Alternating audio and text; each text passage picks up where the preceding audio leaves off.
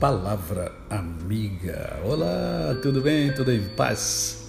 Hoje é mais um dia que Deus nos dá para vivermos em plenitude de vida, isto é, vivermos com amor, fé e gratidão no coração. Eu estou hoje fazendo podcast aqui de um hospital em Niterói, cidade onde eu moro. E aqui no hospital a gente percebe o quanto a vida é frágil e a gente entende porque Tiago diz que a vida é como um vapor que aparece por um pouco e logo se desvanece. Aqui desaparece todo orgulho, toda vaidade, toda toda e qualquer é, arrogância que se possa ter desaparece aqui no hospital onde muitos enfermos são colocados e deixados pela sua família. Chega na hora da visita, não tem ninguém para visitar aquele enfermo, aquela enferma. Então a reflexão de hoje é sobre isso. O que nós temos feito da nossa vida com relação ao nosso próximo? O que nos falta? Por que é tão difícil é encontrar solidariedade no coração do ser humano. Eu sou abençoado.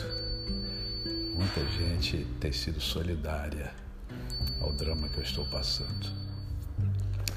Mas eu vejo o drama dos outros, dessas pessoas que estão enfermas e que não tem ninguém que lhes faça visita.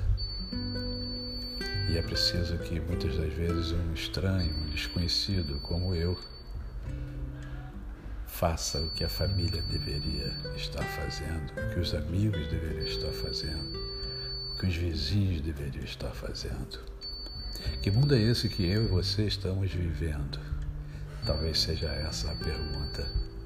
Mas a resposta, a resposta vem de Deus, porque Ele fala: ó, ide por todo mundo e pregai, pregai com a vida, pregai fazendo, pregai mostrando os princípios e valores de Deus. Essa é a mensagem para hoje, essa é a reflexão de hoje. Lembro-me que quando jovem nós visitávamos os hospitais né, para visitar as pessoas, para ver as pessoas, para levar-lhes uma palavra de alento, de esperança ou de conforto, de consolo. Hoje o mundo mudou Talvez nem seja mais permitido que isso se faça, mas quando o nosso coração está repleto de amor, repleto de fé e repleto de gratidão, a gente dá um jeito de levar ao outro uma palavra de conforto e de consolo. Por mais terrível que seja o seu drama, há pessoas com dramas maiores e você pode ajudar essas pessoas. A você, o meu cordial bom dia.